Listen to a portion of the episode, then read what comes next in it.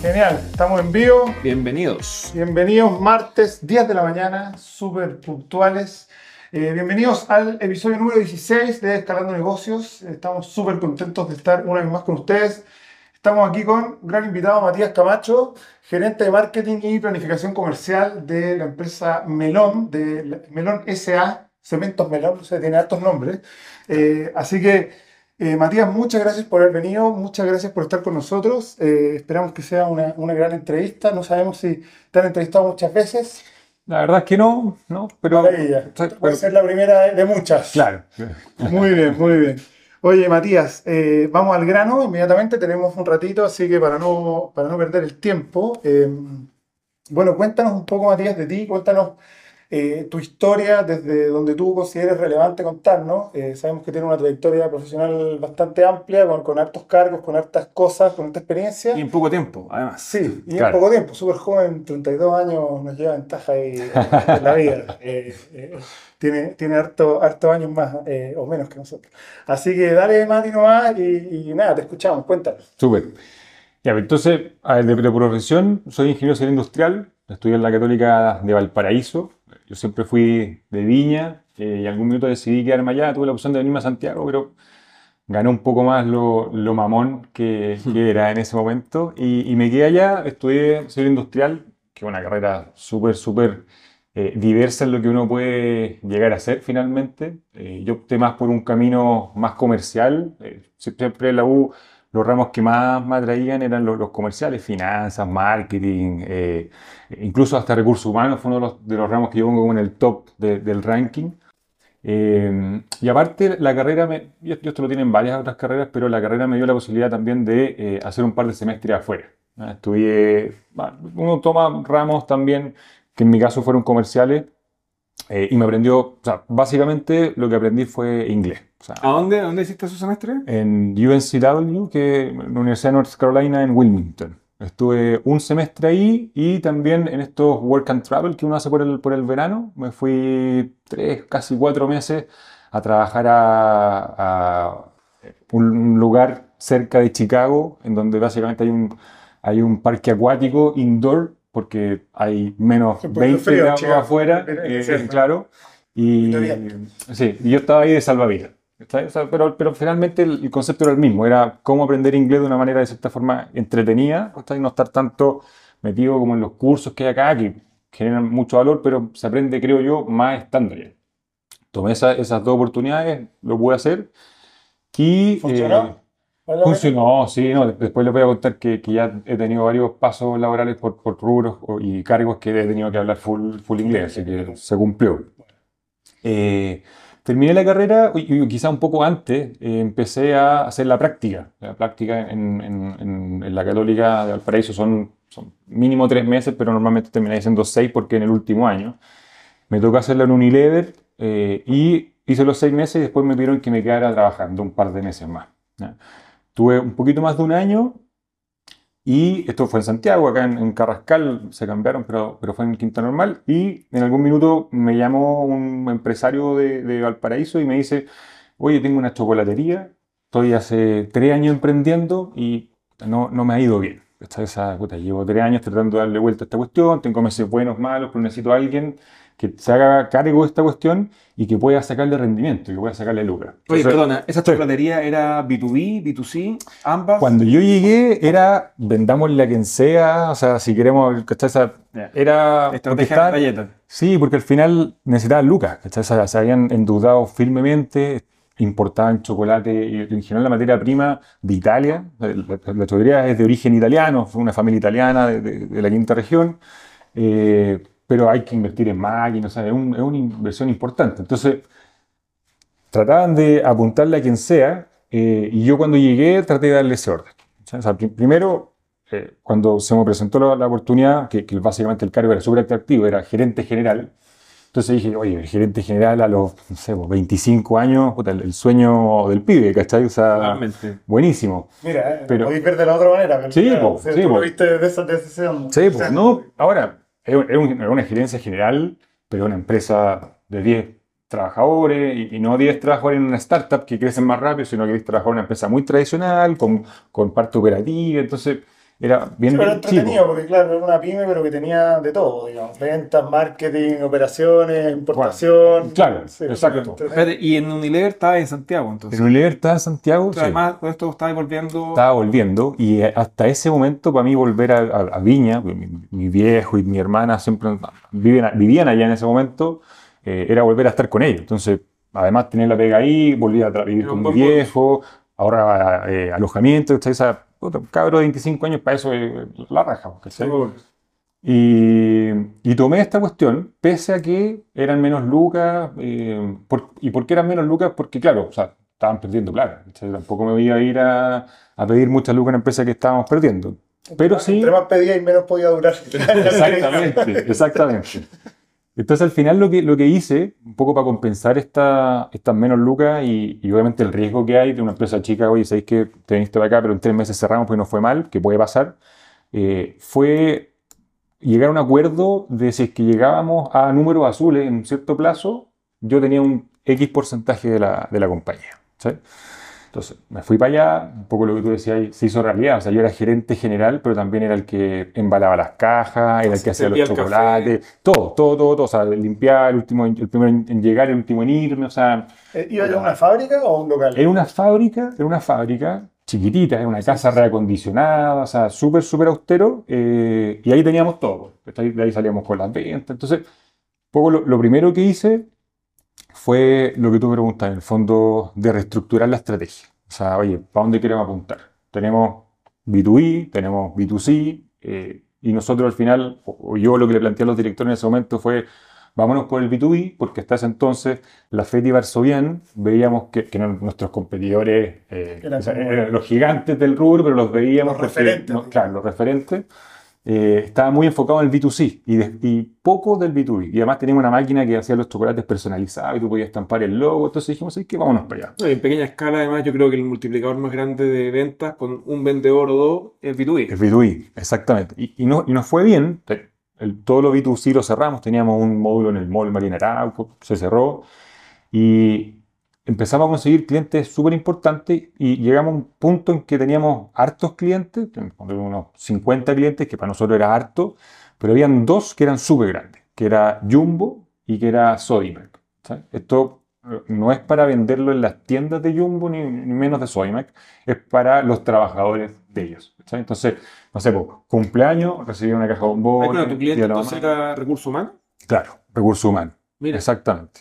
Entonces, eh, básicamente esos dos clientes nos hacían el 80% de la facturación mensual y había meses que, no sé, pues Jumbo, para, para poner en contexto, tenían, o tenían, no sé si trabajadores, pero tenían 13.000 regalos que hacer. Entonces nos decían, oye, eh, este mes vamos con ustedes para este día, este día, y cuando no aparecía Jumbo, significaba que las ventas se iban a la basura y volvíamos a tener números rojos. ¿cachai? Entonces, era un negocio en algún momento fue súper rentable, alcanzamos los números azules, ¿cachai? Yo tuve esa participación y la tengo todavía, pero pasó esto de que teníamos todos los huevos metidos en la misma canasta y, y si no nos compraba Jumbo no íbamos a piso. Entonces, pero perdona, ¿ahí Jumbo tenía algún tipo de exclusividad sobre una línea de producto o algo? ¿O- no, no, no, no, ellos en el fondo quedan, nosotros le proponíamos, oye, se, viene el día, no sé, día del amor hoy día, o, el día de la mujer, ¿cachai? En marzo, y nosotros le proponíamos distintas alternativas, que principalmente eran chocolates, pero después nos fuimos diversificando y galletas y toda la cuestión, ¿cachai? Entonces nosotros hacemos la cajita y todo. Eh, ahora, perfectamente Jumbo podría decir, oye, ya he regalado, no sé, pues, para el Día del Amor y para el Día Amor, no, o sea, he regalado muchos chocolates, quiero cambiar y quiero regalar, no tengo idea, otra cosa, Dulce, que no tiene nada que ver con nosotros. Y ahí es donde nosotros veíamos que la facturación... Oh. Entonces, Que todos los años querían algo nuevo. Y era como, no, porque nosotros somos claro, chocolate. Y nosotros dedicamos a corporativos. exactamente. ¿Y quién acá como el business development? o ir a buscar Falabella, ir a buscar Ripley. Teníamos, mira, cuando yo llegué habían dos vendedores y esa fuerza de venta aumentó a cinco. ¿sabes? Y teníamos, en ese- esos dos eran solamente de la quinta región y puse un par también en Santiago. ¿sabes? Y así íbamos a buscar, y curiosamente, en ese tiempo, no sé cómo estará ahora la cosa, pero eh, la persona que decidía estos regalos corporativos estaba en la quinta región. Ah. Entonces, para bien de nosotros, quería confiar también en empresas locales y todo, entonces al final fue bastante bueno. Después cuando nos íbamos a otras empresas, no sé, vendía un par de farmacéuticas, eso to- todo acá, todo, todo se centralizaba en Santiago. Mis papás son de la quinta región y yo sé que por algún motivo en la quinta región la gente prefiere a la gente de la quinta región. Sí. Eh, Cuando te vais con alguien, dicen, ah, también son de Viña. Claro. Gente buena. Sí, Sí, sí, claro. Gente que para en los pasos cebra. Sí, eso, Tú eso también no, paras en los pasos cebra. sí, sí. No, pero es verdad, es algo muy fuerte. No, sí sé, sí sé. no, eso, es típico. O sea, cuando yo, yo chico en Viña, no sé, po, eh, auto que no pasaba por el paso severa era, ah, Santiago. Sí, sí, Eso se da mucho. Eh, bueno, y ahí estábamos. Estaba ahí con, la, con el problema de la, digamos, de la dependencia de, de un De un- solo de un cliente. Claro, grande. claro.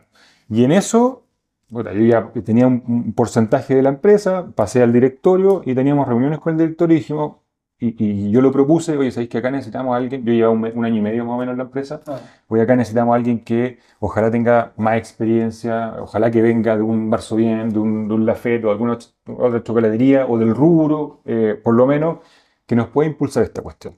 ¿sabes? Porque yo veía, y, y quizás una, una autoevaluación en ese momento, que estaba recién salido de la universidad, ¿cachai? Aprendiendo sobre la marcha, ensayo y error, y al final eso a una empresa pyme te puede costar, eh, eh, en fondo, la, La vida. ¿cachai? Exacto, pues. literalmente, la vida. Llegamos a la conclusión que yo daba un paso al costado y traía a una persona. ¿sabes? Y así Eso, no, pero tú lo propusiste. Eso me Sí, parece súper sí, interesante. sí. Entonces ahí que estoy aprendiendo sobre la marcha y no, no, no nos podemos pagar mi curva de aprendizaje.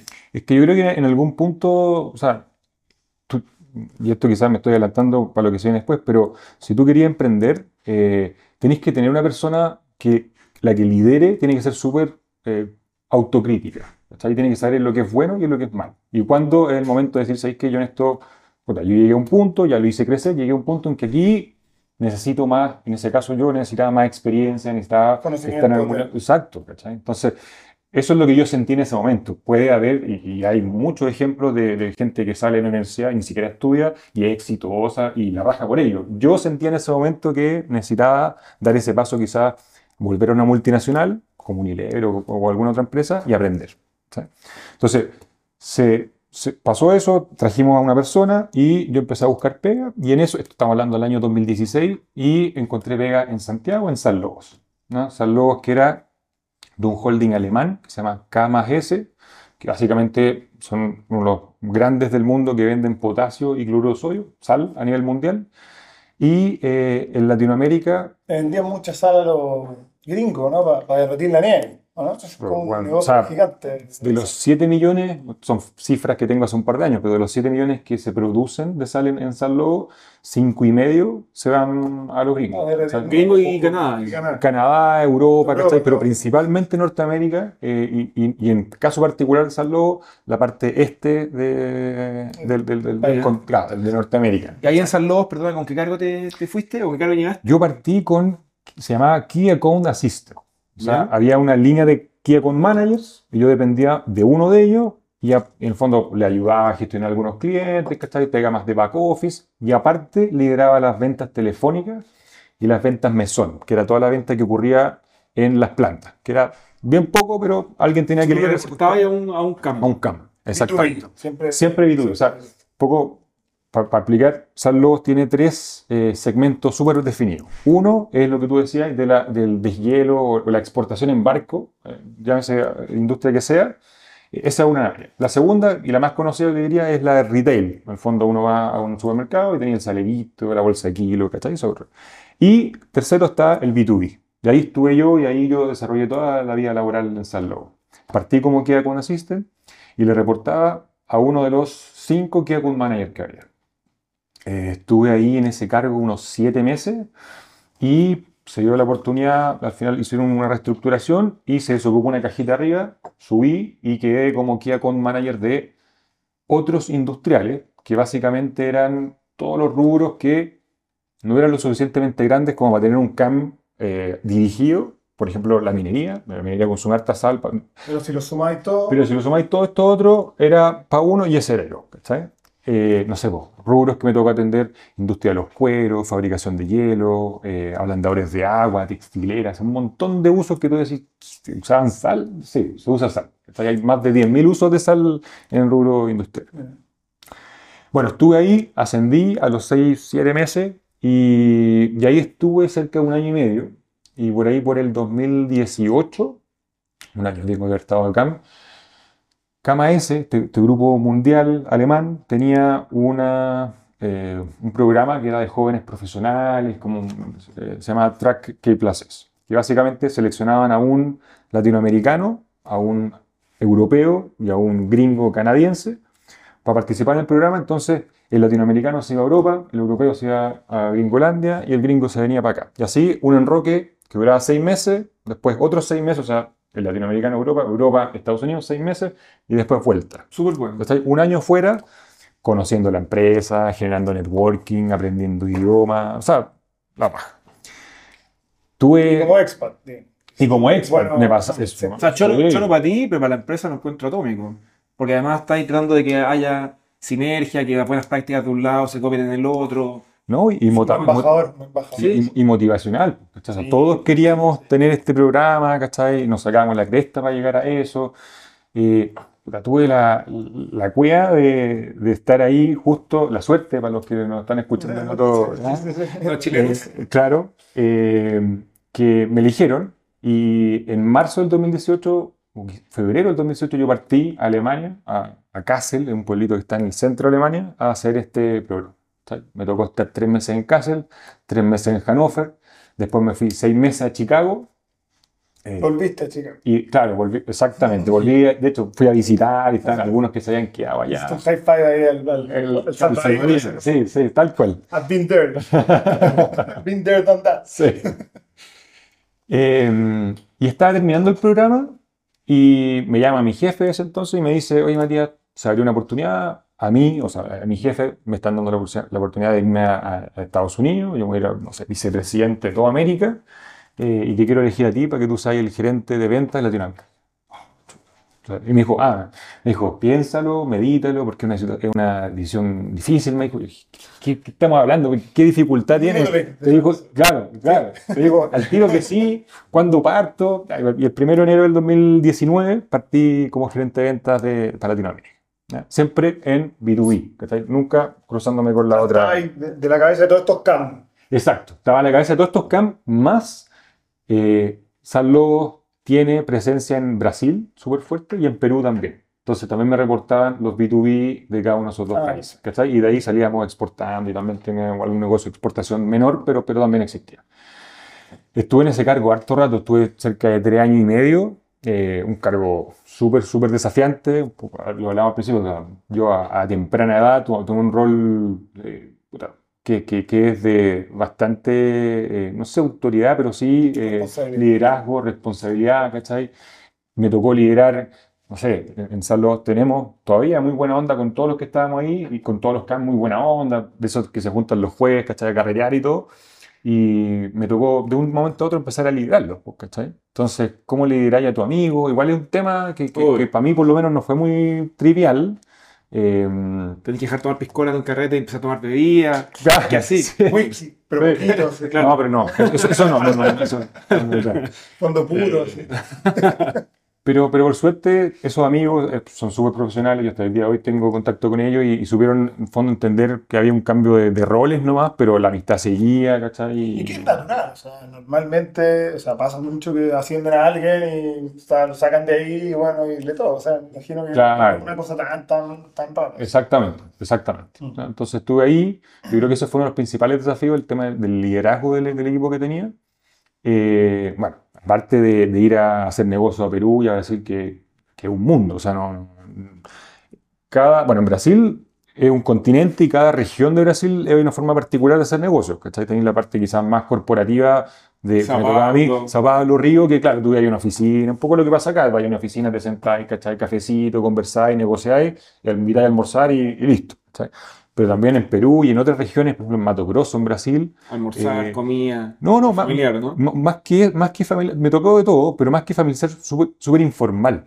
¿Cachai? O sea, tú, tú ibas y, oye, sí, viene el gerente de venta de Latinoamérica y lo atendís con un cafecito, no sé, no, y era como pase, ¿cachai? Estaba el gallo así como metido eh, en plena faena y se- tenía unos minutos contigo parado, ¿cachai? Como algo totalmente...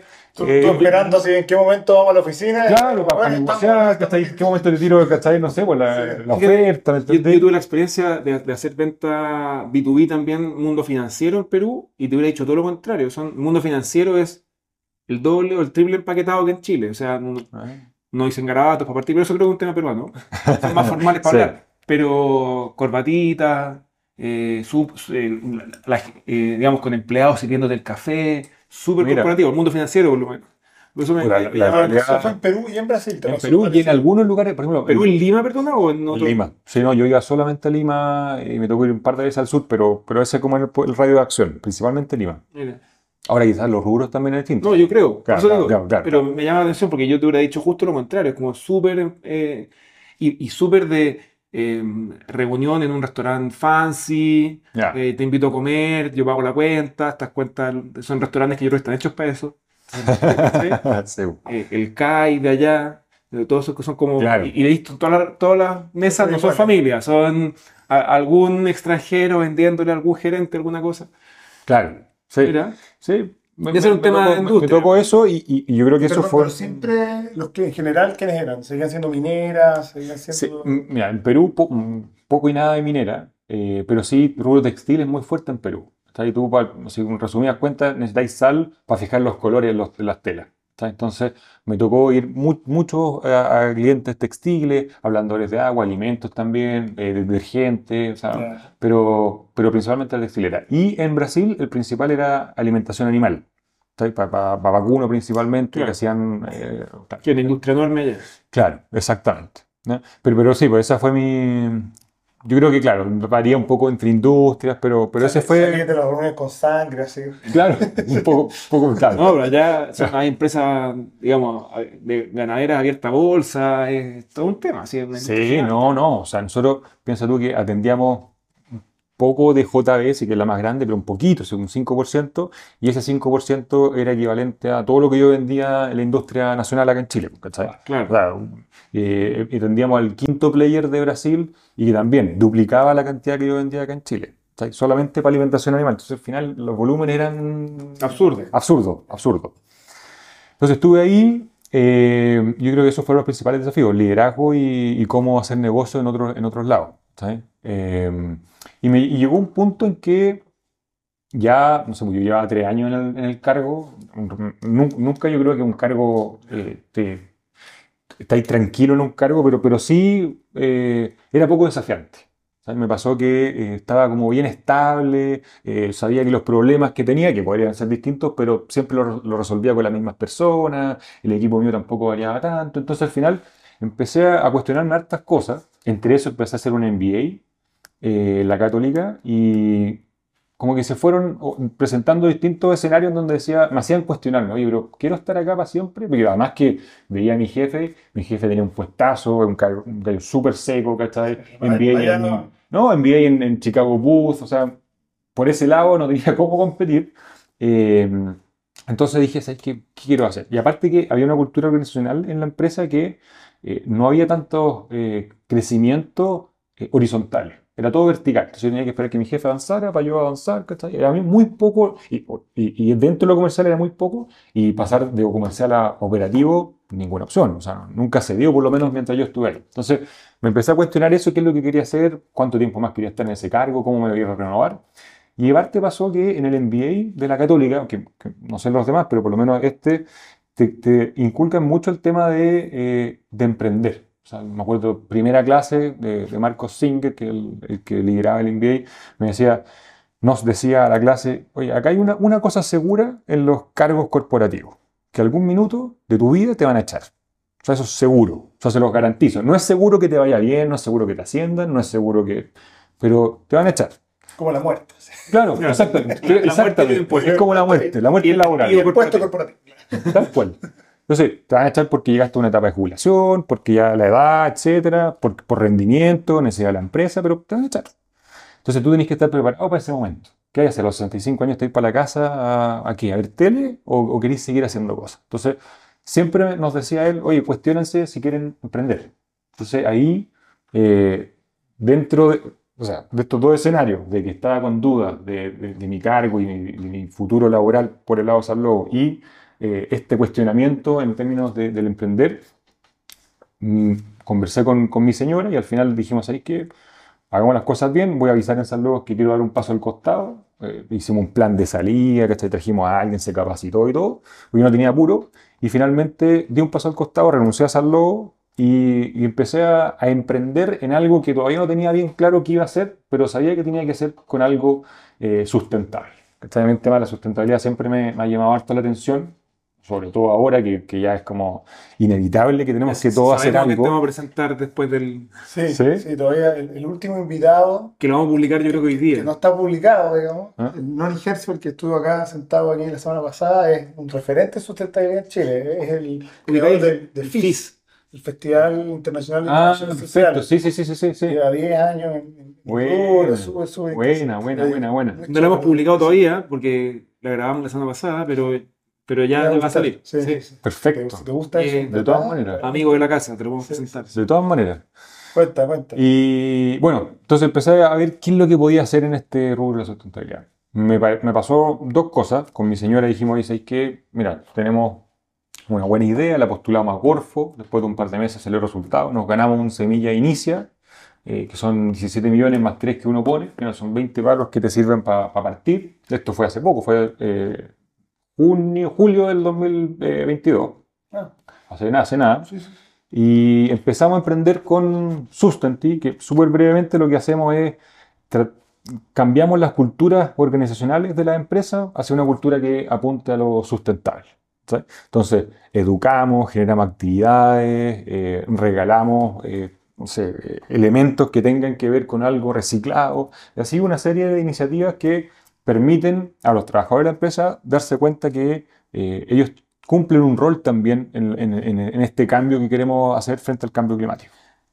Eso te quería preguntar, porque hoy día sustentabilidad es como se está convirtiendo en un paraguas de básicamente como tres cosas que los gringos le están haciendo ESG, que es el, el tema, digamos, medioambiental, social o de governance, ¿cierto? Exacto. ¿Tú dentro de sustentabilidad estás yendo por el tema medioambiental siempre o estás en las tres? No, en las tres. O sea, yo creo que es importante siempre ver el tema eh, de una forma súper generalizada y no enfocarse en algo particular porque el tema social también es súper importante. O sea, tener conciencia de qué daño o impacto yo le genero al otro cuando hago tal acción eh, o mirar la pobreza de una forma distinta y hacerme cargo de lo que está ocurriendo, yo creo que eh, es súper importante también. Entonces, es una mirada muy, muy global y, y tratamos de traspasarle ese mensaje a los trabajadores porque hoy día, claro, si tú le preguntáis a, a muchas empresas, están diciendo, no, si nosotros estamos haciendo esto, estamos reduciendo la huella de carbono, estamos pa, pa, pa, pa. Perfecto. Pero ¿quién hace eso? La la- el área más operativa, el área de producción, el área que está metiendo, en el fondo, estas emisiones. La que está emitiendo, Claro, claro. ¿qué, qué pasa con el compadre de finanzas que se dedica, no sé, a cobrar? ¿Cachai? ¿Qué pasa con el área de contabilidad? ¿Qué pasa con el área de recursos humanos? Nunca supieron lo que es la sustentabilidad, ¿cachai? Sí. Entonces, ¿quién se hace cargo de que ese compadre apague la luz cuando se vaya a la, a la casa? O, o- o, no sé, po, o cuando tenga que eh, ducharse, se duche 5 minutos y no 20 minutos que- el agua está corriendo. O sea, cosas que quizás no tienen un gran impacto, pero si tú sumáis la cantidad de impacto que tiene cada persona, es significativo. Entonces, nosotros creemos que las empresas son llamadas también a, a tener un, un protagonismo en el cambio individual, no solamente a nivel de producción o de la operación, sino que también individual de sus trabajadores. ¿sí? Entonces, partimos con eso, todavía está en desarrollo ¿Cómo se llama? Sustenti. Sustenti, que es, Sustenti. digamos, una consultora. Es, no, no, es una plataforma. Nosotros lo que estamos haciendo hoy día, estamos sacando el MVP que debería estar listo en marzo y básicamente una plataforma donde tienen acceso los trabajadores, obviamente hay un fee de por medio, etcétera, y estos trabajadores tienen la- eh, acceso a eh, educación sustentable, a, a comprar temas susten- algo sustentable, eh, a tener iniciativas, por ejemplo, no sé, vamos a limpiar las playas de, no sé, de Viña eh, un sábado en la mañana y, y vamos acumulando puntos por cada medida, ¿cachai? Un poco...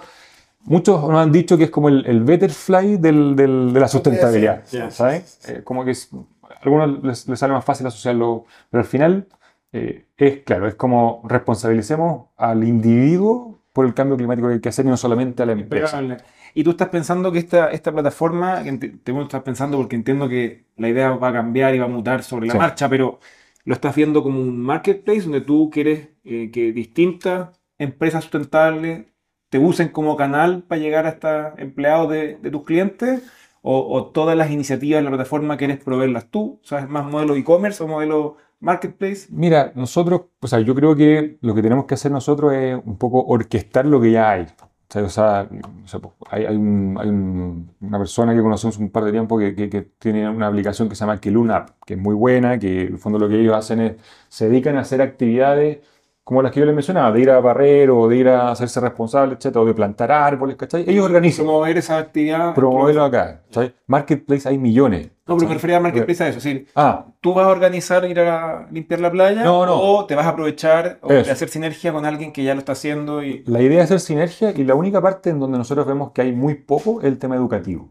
Ahí sí estamos desarrollando nuestro contenido, estamos poniendo bien el foco, porque el resto, yo soy de la idea de ¿para qué reinventar la rueda si ya está inventada? ¿cachai? Entonces, lo que estamos haciendo es creando contenido educativo y fortaleciéndonos con esta otra eh, Oferta que ya, ya existe. adicional. Exactamente. Y, y el cliente me imagino que son las áreas de recursos humanos de empresas medianas. Sí, sí. medianas a grandes. Lo que pasa es que, claro, las grandes, las grandes hoy día eh, tienen de cierta forma cubierto en muchas ocasiones eh, ese, ese tema. O sea, ya, ya tienen consultorías, ya, ya disponen normalmente de plataformas, porque tienen miles de empleados, entonces ya tienen plataformas dirigidas para ellos. Entonces, va a costar entrar.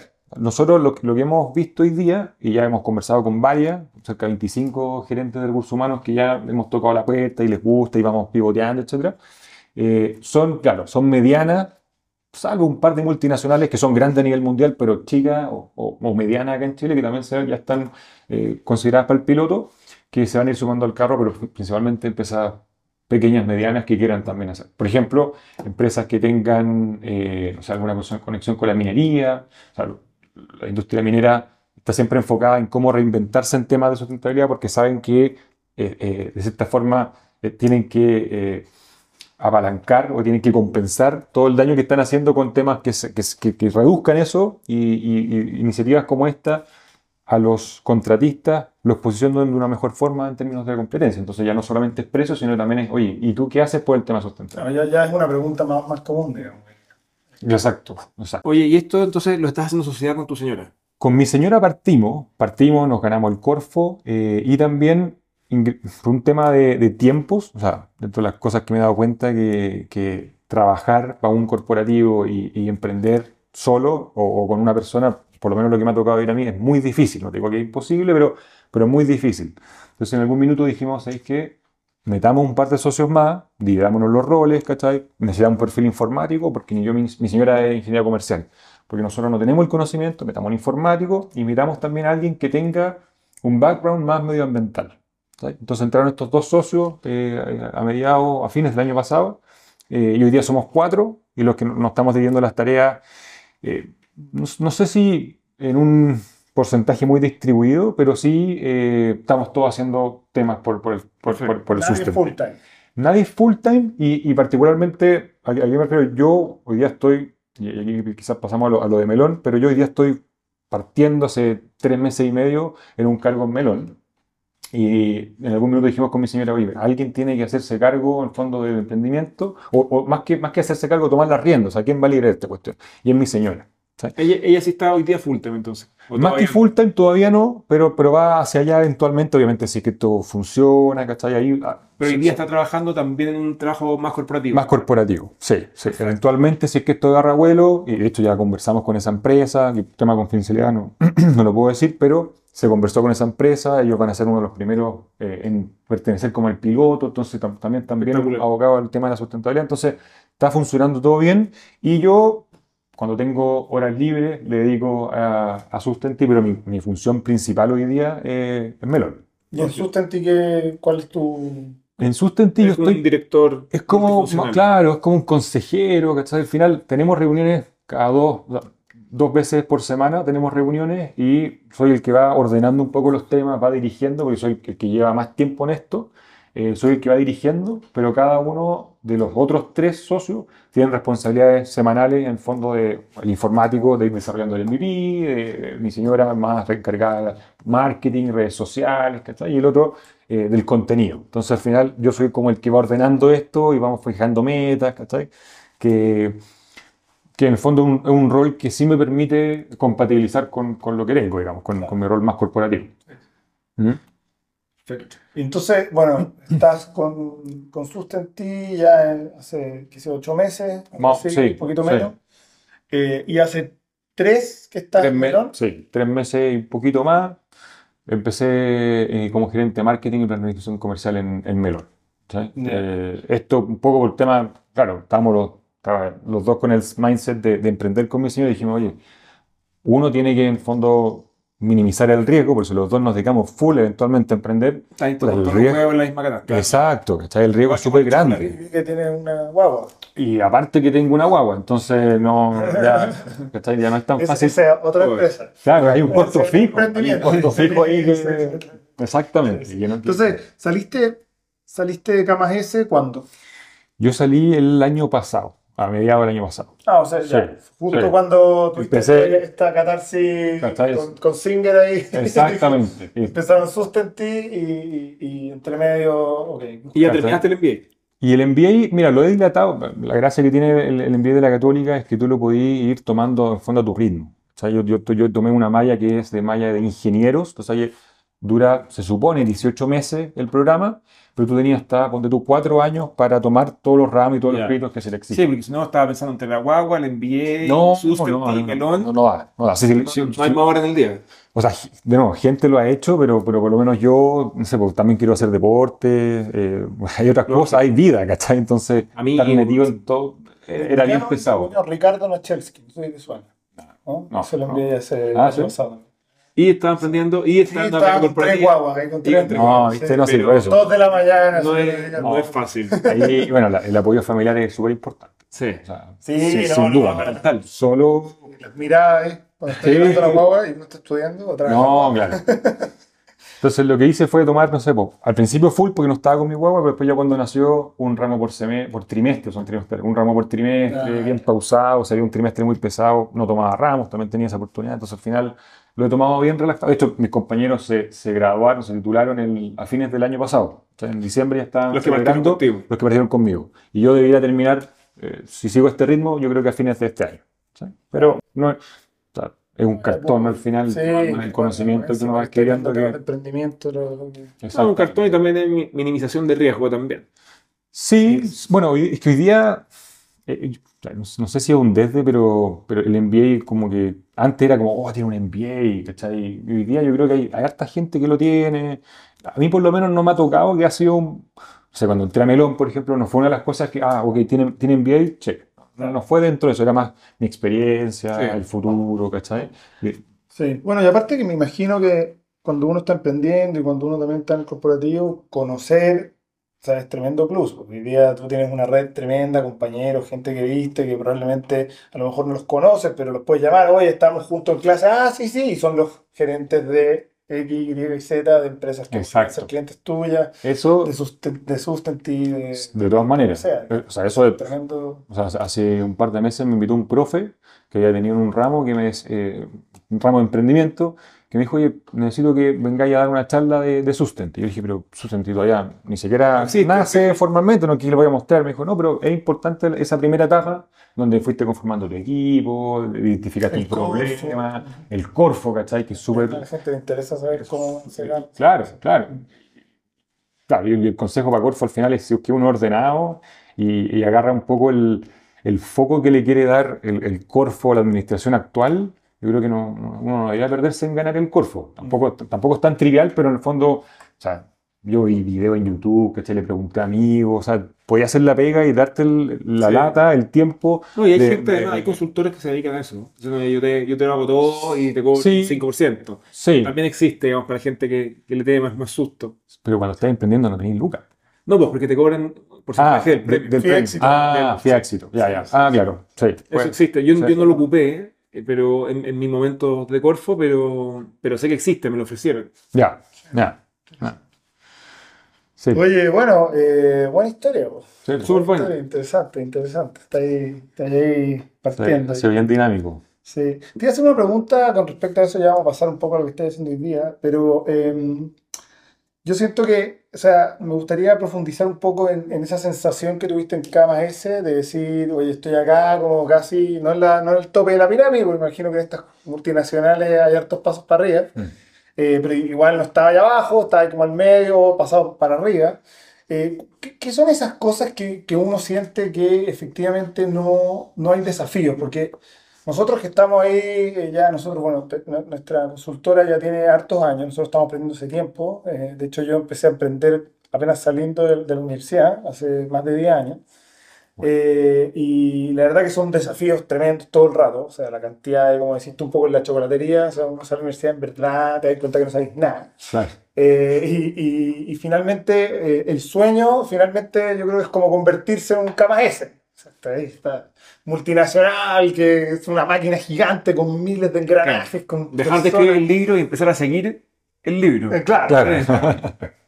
Eh, y, y es interesante ver que, que gente que finalmente empieza en esta pirámide, que, que- que- que escala y después escala de nuevo y después escala de nuevo, llega un punto donde dice, y súper joven, digamos, a los 31 años, dices, ¿qué?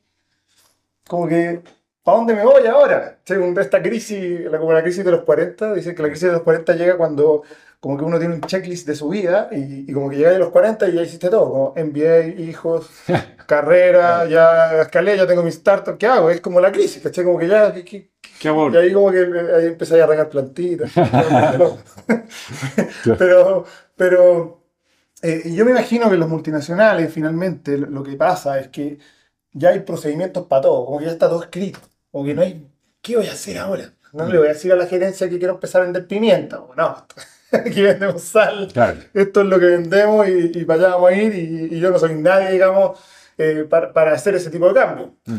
Eh, eh, esas son las cosas que, que- que uno va sintiendo, como que independiente del, del tema de escalar y de tomar más poder o más responsabilidad, Mm. como que la empresa ya cambiarla debe ser muy difícil, ¿no? Me imagino que como, como el sistema que está generado, la máquina es tan, tan grande y tan pesada que en realidad eh, no hay mucho espacio para la creatividad, no hay mucho espacio para las ideas, ¿no? O sea, 100% es así. O sea, por lo menos lo que me pasó a mí es, es- es un poco eso. O sea, yo, yo tomaba o alguna decisión. Claro, yo tomaba decisiones diarias, ¿cachai? Vamos con este cliente, vamos con esto otro, pero cuando uno quería hacer algo más importante y acá decir, pues, mira, aquí la vamos a romper, vamos a sacar el ejemplo de la pimienta, vamos a sacar pimienta, vamos a sacar algún condimento, no sé. Queremos salirnos un poco de lo tradicional que hemos hecho siempre y queremos dar un paso adicional. O sea, en el caso particular Salvo, lo que me tocó vivir a mí era que esas decisiones no se tomaban ni siquiera en Chile, se tomaban en Alemania.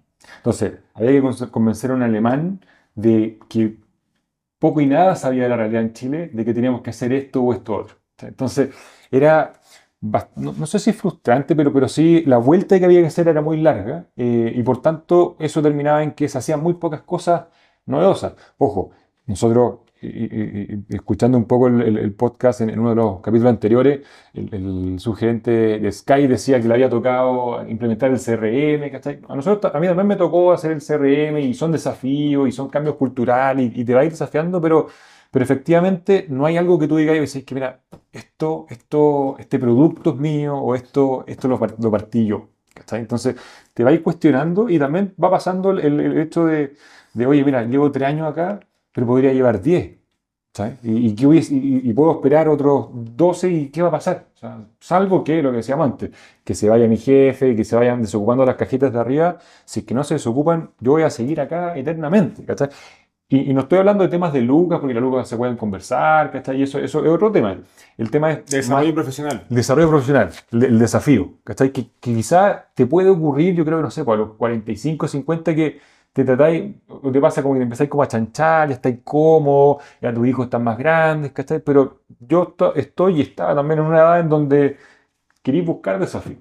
Yo, yo cuando entré a San Lobo, eh, y esto es algo que lo conversé también con él, con el gerente de recursos humanos, cuando yo llegué a San Lobo, yo le dije, oye, yo estoy buscando una empresa para quedarme. O sea, yo, yo no veía yéndome a los 3, 4 años, ni a los 6 tampoco, que duré 6, y algo. No me veía. Yo veía haciendo una carrera larga, ¿cachai? Siempre y cuando se dieran las condiciones para eso. Entonces, llegó un punto en que yo ya pa- pasaba el tiempo, pasaba el tiempo, pasaba el tiempo, y, y ahí estaba. Tenía muy buena evaluación, muy buena relación con todo, el gerente general para abajo, o sea, todo, todo un 7, y la cultura era muy rica, muy, muy buena onda, yo iba feliz a trabajar, pero pasaba que tú miráis a futuro y decís, oye, pero ¿y aquí para dónde me muevo? ¿cachai? O ¿Cuál es mi siguiente desafío? Habían desafíos diarios, ¿cachai? De cómo siempre el desafío está, oye, sobre todo venta, vendamos más, hay que cumplir un presupuesto, pero, No, pero a nivel personal. pero a nivel personal, ¿cachai? A nivel personal era... Es un buen problema. O sea, yo lo, lo que, lo que entiendo de lo que está diciendo es, al final esta- estas grandes empresas necesitan alimentarse de, de high achievers, bien profesionales, eh, que ojalá se quieran quedar para siempre, pero tiene una estructura que no es muy atractiva esa- para high achievers para quedarse para Sí, siempre. pues esa es mi pregunta. Claro, claro. ¿Y esto lo conversaste con ellos? O sea, como esta... Sí. Y, te es decían, no bueno, hay- oye, ¿sabes qué? Así no hay- la cosa. es que no hay mucho. No hay mucho. O sea, porque, porque hay un tema cultural, o sea, hay lo que decías, hay, hay una pirámide, hay, hay- o sea, no van a cambiar la pirámide por mí. Pero es un problema que yo creo que les debe ocurrir frecuentemente. Tú dices, y oye, cada vez más. para mí, claro, el paso por, por tu empresa me, me sirvió, me dio conocimiento, me dio medallitas, pero como ahora no puedo crecer, me tengo que ir. Y, y siempre vamos a estar, opción uno, renovando eh, a, a este perfil de gente high achiever o cambiando el target a personas que efectivamente buscan algo más tranquilo. Más estable. y Más estable. Sí. Que no sí. creo que lo que quieran hacer. Yo creo que siempre eh, es deseable tener high achievers en, en los cargos de, de responsabilidad. Claro, claro. Es un desafío que no sé si alguien lo tendrá bien resuelto. De repente Apple, estas empresas, en que efectivamente hay gente que Pero, dura Claro, como 15 años. Google, que de repente hacen que para ellos los entrepreneurship, la pimienta es como Gmail. Sí. Claro, Es claro. como una corporación o Apple, así como El tú otro día estás a cargo escuché- de los AirPods, que Sí. venden billions al año. El, el otro día escuché una entrevista a, a una mujer de Google que ella estaba a cargo de hacer Google Video y, de repente, y ella propuso finalmente decir, ¿sabéis qué? Están estos cabros de YouTube haciéndolo demasiado mejor que nosotros. Mi propuesta es que los compremos. Y ella terminó siendo, creo que la gerenta o la directora de YouTube, porque después de comprar YouTube, que eran todos externos a Google, eh, ella quedó como a cargo porque ella lo propuso. Es decir, mi equipo vamos a 10 por hora, estos compadres van a 100, eh, nunca los vamos a alcanzar, mejor comprémoslo.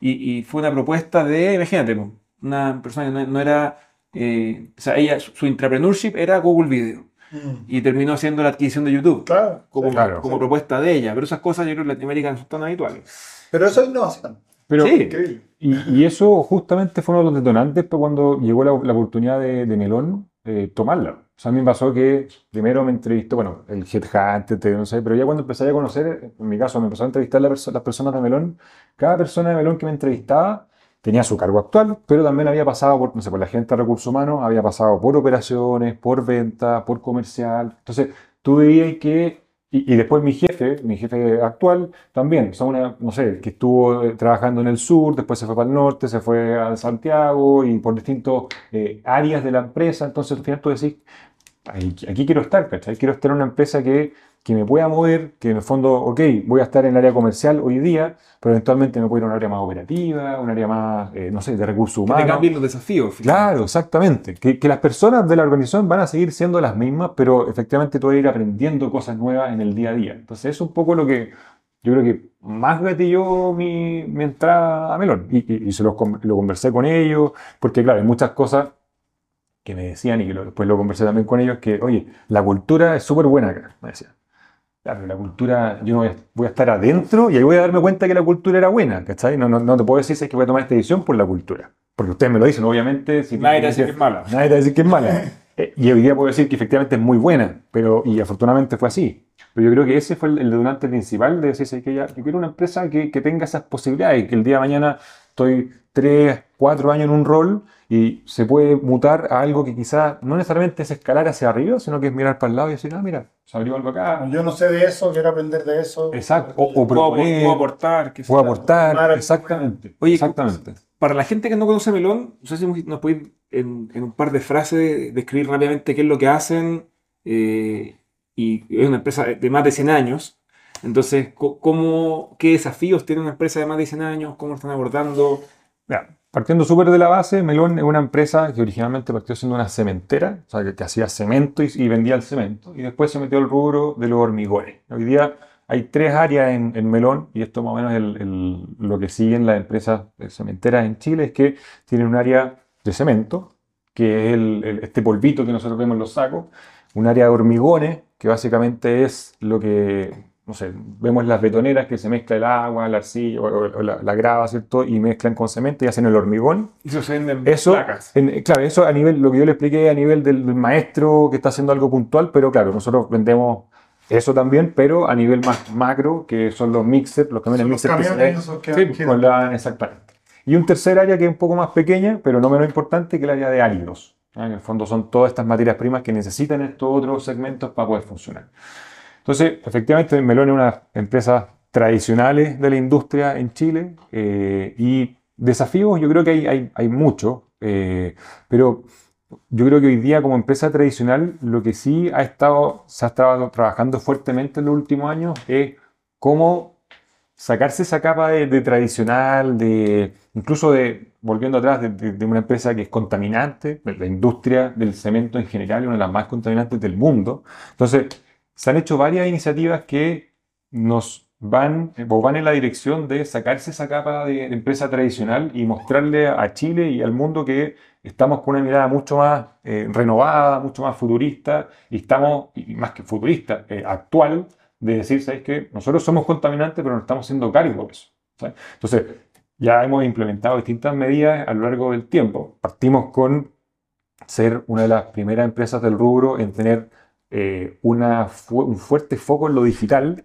O sea, nosotros hoy día a los clientes les damos plataformas para que ingresen a acceder a, a sus pedidos o, haga- o hagan sus pedidos o vean dónde está ubicado el camión que le va a llegar a la hora.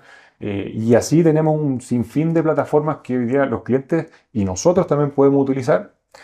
Y está la otra, la otra pata que tiene que ver con, lo, con esto, lo medioambiental, que no sé, el año pasado, por ejemplo, lanzamos un producto súper innovador, el primero en, en- en el, en el país, de, eh, que tiene que ver con eh, un, un producto que nosotros llamamos el saco soluble, que básicamente es un saco de cemento que nosotros lo tiramos a estas betoneras, a los mixers chiquititos que, que hacen esta, este hormigón, y en el fondo el material, eh, el envase, se, se elimina o, o pasa a ser parte del hormigón y no tiene ningún efecto que, que en el fondo restrinja su, su capacidad.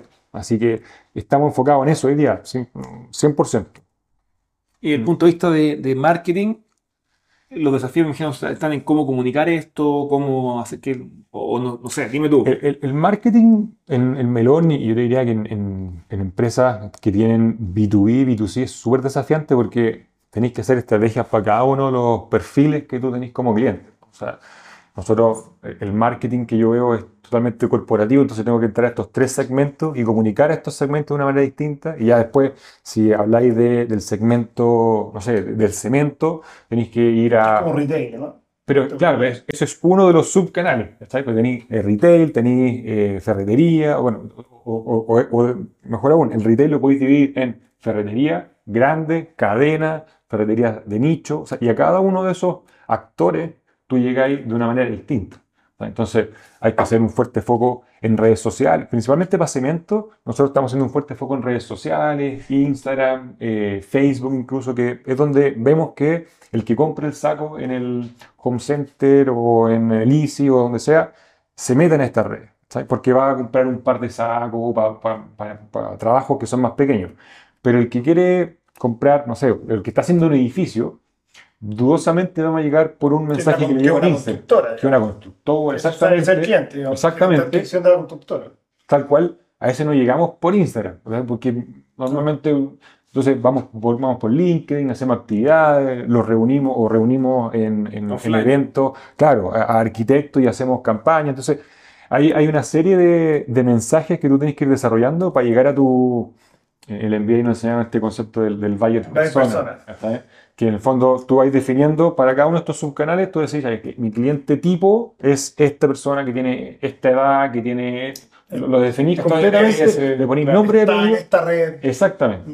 Y, y eso nosotros hemos ido haciendo para cada uno de los canales, en fondo de una manera de transmitir un mensaje diferenciado, obviamente Consistente. consistente, exacto, co- coherente con la estrategia que queremos lograr, sobre todo este 2023. Mucha, mucha, me imagino, ¿no? por tema de bricolaje, mucha educación, ¿no? Eh, sobre todo en el canal retail, así como, como, ¿no? Hacen esto así como Sí, el home center, me acuerdo que, no sé si sigue haciéndolo, que yo era chico que tenía este canal, hágalo usted mismo, sí.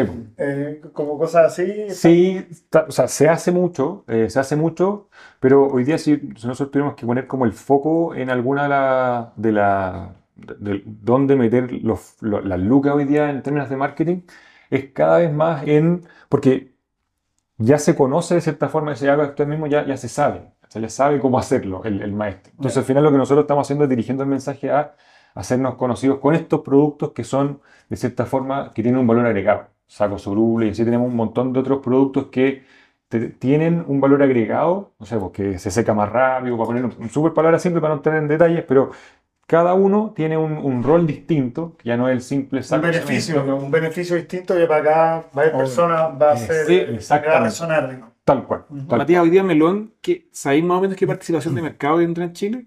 Sí, bueno, aproximadamente un 22% del mercado lo es con nosotros y bueno, y hay muchos actores que se han ido incorporando en los últimos años. Pero ahí por Paico, Transex son como los... ¿Ves? Claro, el Paico ves que se fusionó con BCA, entonces hoy Ah. día son los más grandes. Eh, está BioBio, también que son, Ah, que, BioBio, sí, sí. que son como las más tradicionales. Después está el Transex y después hay una serie de otras que se han ido Ah, metiendo en los últimos años. Que, 22%, súper relevante. Exactamente. sí, Oye, sí. ¿y fuera de Chile tienen algo?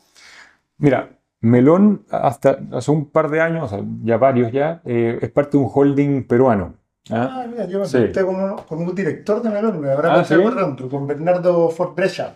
Ya, bueno, él es uno de los dueños de, Sí, el el grupo, el dueño. grupo Brecha es el dueño. Sí, sí, sí. el dueño. Sí, sí, sí. Ahora, Sí, Me lo dijo en un almuerzo que tuvimos. No, Sí, pues. Tengo una pyme. No, tengo un par de- No, que estuve contando lo que tenía y, al final me dice, eh, él, él de hecho es dueño de la empresa de arquitectura más importante de Florida, de, de Miami. Ah, Eh, se llama Arquitectónica, un monstruo. o sea, Ya. Está haciendo el, el estadio de los Miami Heat. No, no Miami Heat, de- del, eh, del ¿cómo se llama? Miami FC, qué sé yo, de David Beckham está haciendo como el equipo de fútbol de Miami y él está haciendo el estadio, que es una cosa gigante. Y claro, ahí me contó, me dice, no, yo soy director de Melón, ah, amigo, tengo Sí, po. una pyme ahí en Chile que No, y, y en Chile tienen dos. Tien- Tienen Tricolor Ah, tricol- y tienen Melón. Esta es Sí. una empresa gigantesca. Los esfuerzos para fuera de Chile se hacen desde otras empresas. Como Melón es Sí. la pata chilena de, este holding. Sí, por- y, y por qué sea, uno diría, ¿sabes que podemos exportar? Pero el tema del, del cemento, el hormigonero, es muy, sobre todo el hormigonero, es muy logístico. ¿sabes? O sea, nosotros tenemos Es de más- producción local. Claro, tenemos más de 40 plantas a nivel nacional y están focalizadas en un radio en donde pues, sabemos que podemos llegar competitivamente y aparte de nosotros, de estas 40 y tantas, tenemos otros cientos de competidores que están ubicados. Y pues porque depende también de la cercanía que tú tienes del cliente para llegar a un buen precio. Entonces, en pensar a exportar, ni siquiera Argentina, Perú, es, bien complejo. Y con Melón ya conversaste que sean clientes de Sustanti. Con Melón, desde el día uno que yo les transparenté que estaba haciendo esto y la gente de recursos humanos me dijo, oye, me, me gusta la idea, veamos si lo podemos meter acá como piloto y después nos podemos meter Acá. Sí, sí, no, sí, de todas Además que Bueno, creo que, perdón, pero para ti mismo ser cliente de Sustanti creo que es una muy buena experiencia.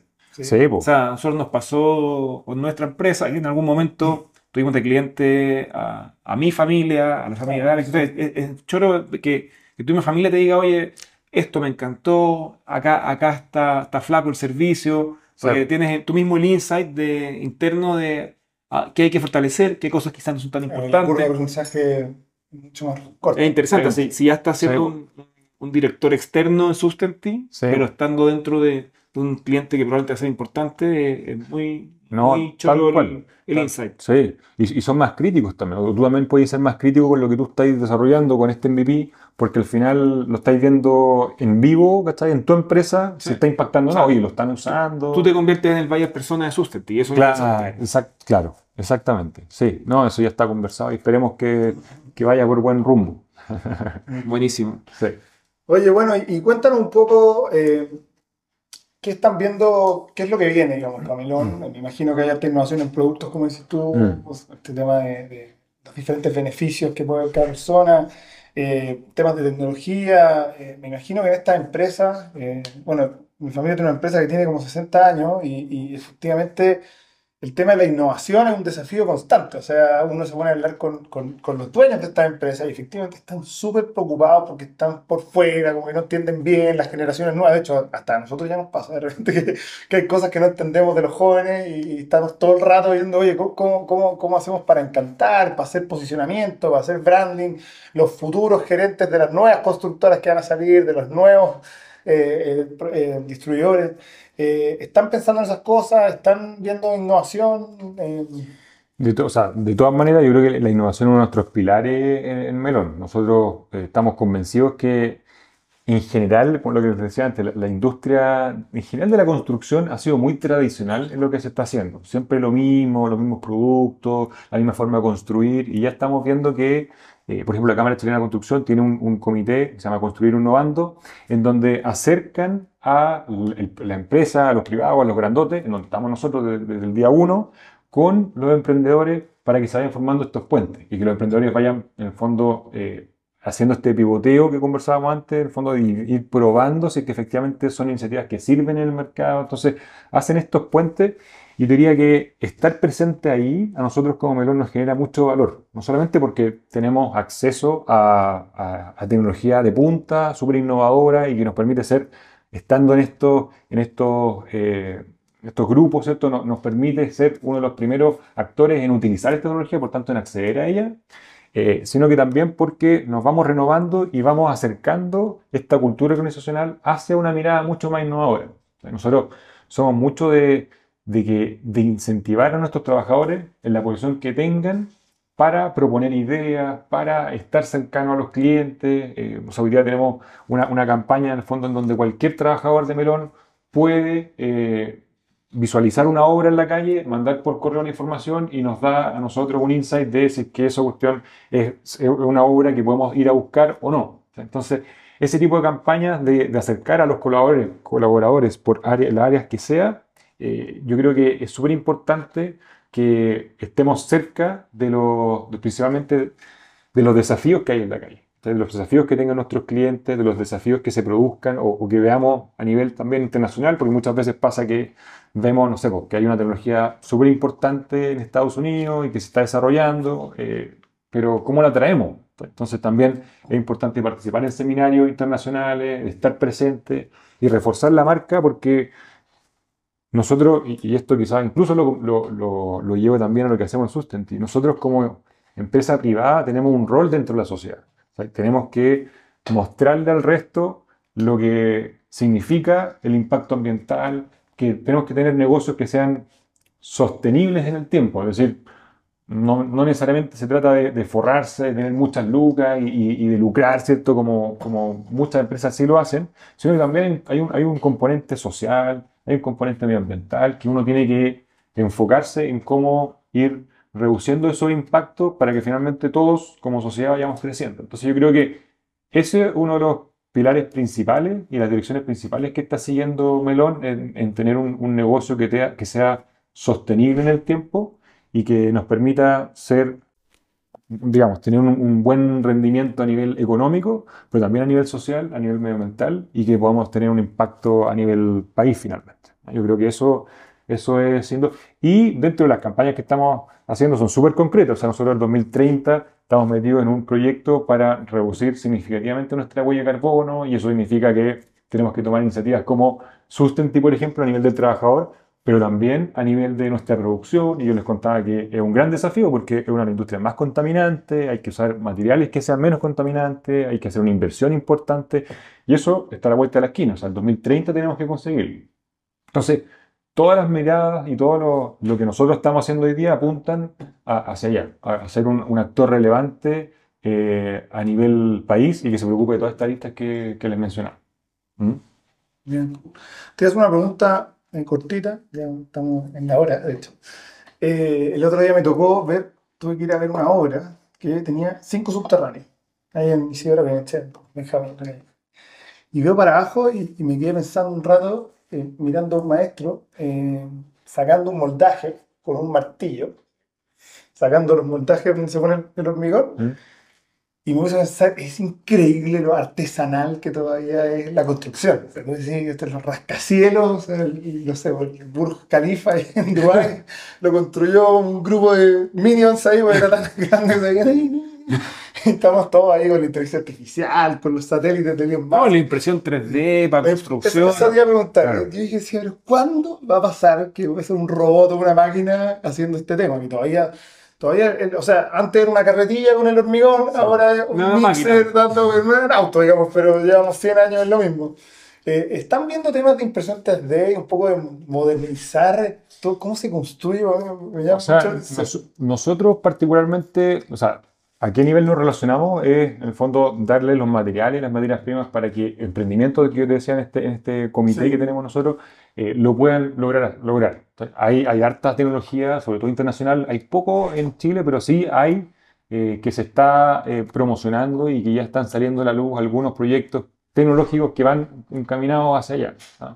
Nosotros en, en Melón lo que hacemos es, de hecho, tengo, parte de, de mi responsabilidad es liderar el equipo de soluciones constructivas, que lo que hacemos es identificar problemas que, se, que estén en la construcción y crear productos que vayan encaminados a satisfacer esos problemas.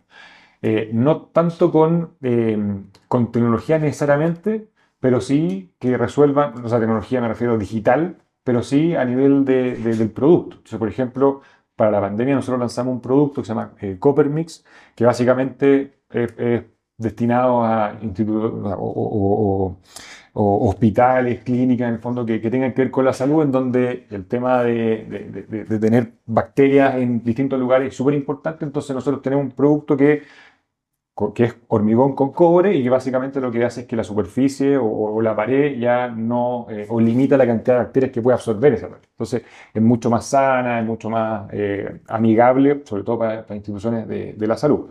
Entonces, yo creo que nosotros en particular lo que estamos haciendo es, cuando vemos opciones de digitalizar o, o- o transformar eh, digitalmente algunos de los procesos, lo hacemos pero también es, nuestro rol es apoyar a estos que están partiendo con tecnología, no sé, impresión 3D y un montón de otros, de otros temas que están saliendo, es en proveerle a ellos, la, la- la- darle, los brazos finalmente para que ellos puedan desarrollar su tecnología y, y nosotros siempre nos hemos caracterizado por ser los número uno que estamos ahí al lado del emprendedor, apoyándole en lo que se necesite y entregándole las herramientas para que puedan, en el fondo, ir probando ese MVP hasta que ya se, se pueda comercializar. Si la gente quiere participar de, estos, de estas cosas que son súper interesantes, sobre todo un tipo hoy día que está trabajando en investigación y desarrollo en alguna universidad, que, sacó algún material nuevo, alguna solución, y quiere estar con ustedes, ¿hay alguna manera de, de participar? ¿Algún contacto? ¿Algún Mi, contacto lo podemos dejar ahí después quizás en el, en el video, pero mi contacto siempre está eh, disponible. Ahí están los medios tradicionales de, de contactar por la página, pero, pero o sea, si es que hay alguien que tenga en el fondo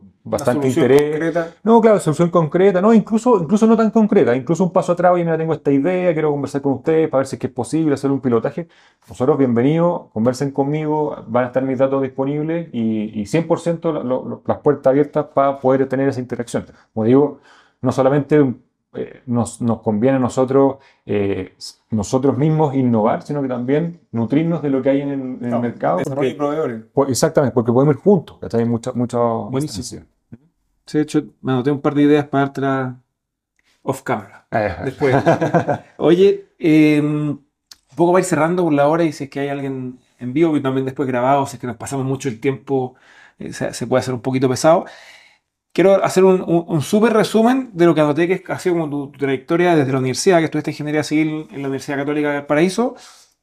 Entiendo que yo creo que va a haber mucha gente que quiere seguir una carrera muy parecida a la tuya y que viene algunos pasos más atrás, pero eh, nos contaste que eh, estudiaste civil en la Católica, como, como estaba diciendo recién, y voy a detallar rápido todo el resto para resumirlo, pero hay, hay un, un claro compromiso con tu desarrollo profesional. De hecho, te mandaste un salto que no es tan habitual, que es, bueno, hiciste un semestre en, en- en Estados Unidos, hiciste este Work and Travel también en Estados Unidos, hiciste una, una práctica en Unilever que terminó siendo tu primer trabajo también después, saltaste a ser gerente general en una pyme, y en esta pyme eh, dijiste, ¿sabéis qué? Eh, efectivamente estoy reinventando la rueda, está- me están financiando mi curva de aprendizaje, mejor eh, vuelvo al mundo tradicional en, en favor de todo. Y acá es donde yo veo como el, el mayor compromiso con tu desarrollo profesional, porque me ha tocado ver harto como cabro joven en startup que de repente es el nuevo super manager, bla, bla, bla, bla, bla, y volver al mundo real y decirle, oye, tú ahora vas a ser un, un Key Account Assistant. Es como, no, pues si yo, yo ya era Claro, claro. CFO, yo ya era CMO. ¿Qué iba a pensar la no, gente? claro, ¿Y dirán?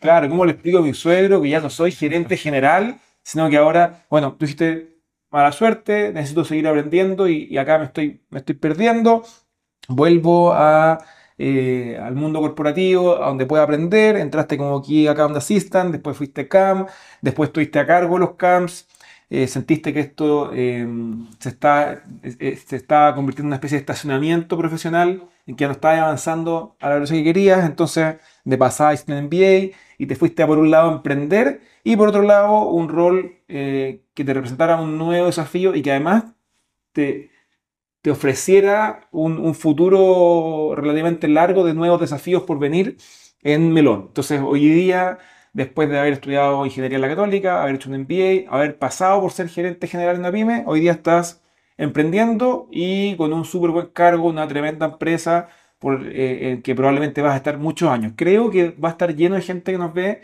que va a decir, eh, yo quiero eso, yo quiero eso, entonces eh, me imagino que habrá uno más de algún consejo que les puedas dar para, para ayudarlos en quizás de repente ahorrarse algunas caídas o, o, no dejar de hacer alguna de las cosas relevantes que tú hiciste. De repente dijiste que el MBA te parecía útil, pero no tan necesario como quizás algunos años atrás. Mm. Algunas otras cosas sí me imagino que serán súper necesarias. ¿Qué consejo le darías a esa persona que quizás está recién estudiando ahora seguir industrial en la UC de Valpo eh, o que está en sus primeras pegas y que dice, oye, yo también quiero llegar a los 32 años eh, con un emprendimiento por aquí y con una pega en una eh, empresa de las características de Melón por allá?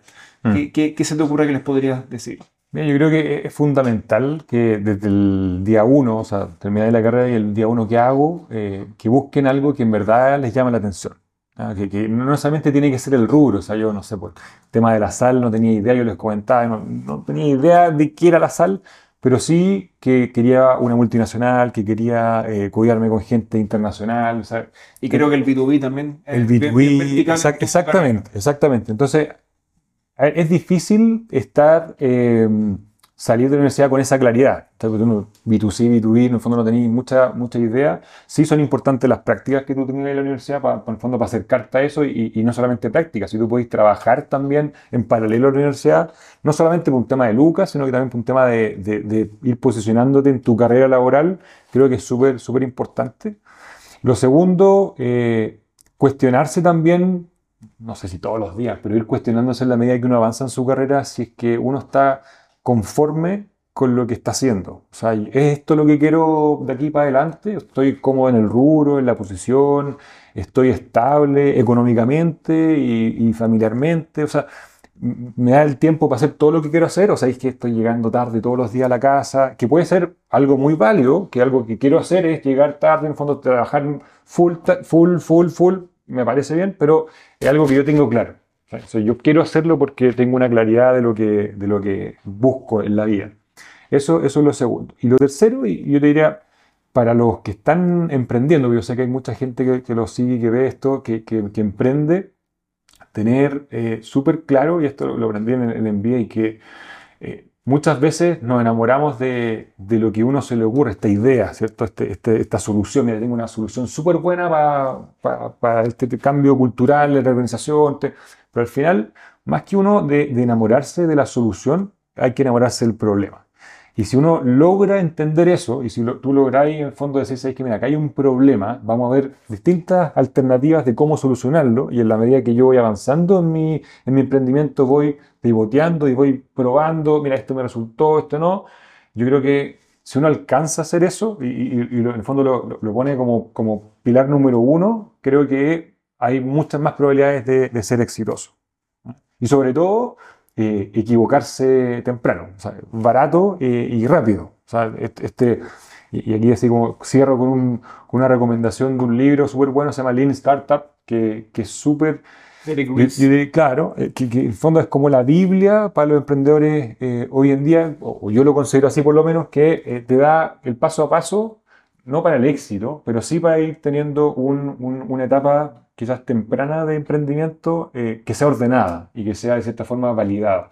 Y dentro de las cosas que ahí mencionan es equivócate, porque te vayas a equivocar, entonces equivócate rápido y barato, cosa que vayáis pivoteando y vayáis buscando una dirección. build, measure, learn. exactamente. Build, exactamente. Pero aprendiendo de los errores. Tal cual. ¿ah? Esos serían los consejos. Ay, excelente. Muy, muy buen cierre. Muy, buenos, muy buenos consejos, totalmente. Eh, Increíble, oye, me encantó, súper interesante. Eh, por mi lado, creo que te podemos dejar al tiro extendida la invitación para algunos meses más. Lo mismo voy a decir, me tinca, ¿Cierto? Bastante entretenido lo que viene, lo que viene. Ver en qué está Sustenti, ver eh, si, es que, si es que ya está implementado en algunas organizaciones, cómo está avanzando, si es que probablemente, como dices tú, la solución migró, el problema sigue siendo el mismo. Así que seguro te vamos a estar invitando en algunos meses más para darle continuidad y ver, porque es un punto de inflexión bien entretenido justo ahora. Decir, oye, eh, recién ahora ya no- nos, ganamos el Corfo, Claro, estamos partiendo. el Estamos- es un tremendo hito. Sí. Sí, exactamente. Efectivamente puede cambiar todo esta clase. Chévere, chévere. Así es. Oye, bueno, para ir cerrando, Matías, muchas gracias por venir, eh, muchas gracias por con- contar la historia. Eh, nosotros eh, creemos que es súper interesante también para ti, para el futuro, ver en qué estás hoy día, como te decíamos antes de, de empezar. Eh, esto también es un poco un- un- un- una pequeña biografía para el, el futuro. Así que, bueno, muy interesante, como dice Gabriel, ahí cuando, cuando sea, eh, de hecho, relevante para ti a lo mejor, o cuando, cuando quieras estás invitado, aquí esta es tu casa, puedes venir cuando quieras a, conversar y a, y a hacer, porque efectivamente eh, tenemos una audiencia bien, bien diversa que, que- que también puede ayudar a, a- aumentar el impacto y aumentar el, el alcance de, de las iniciativas y de, de este problema tan eh, importante que, que tú quieres eh, liderar un poco eh, y- y- y poner un granito de arena. Así que muchas gracias por venir. Eh, y bueno, te dejamos invitado para los siguientes programas eh, para que los veas y los invitamos a todos a que sigan eh, viendo Escalando Negocios. Pueden verlo a través del newsletter de LinkedIn, a través de nuestro canal de YouTube. Esta entrevista va a quedar en el canal en un par de semanas más. Así es, dos semanas más. Sí.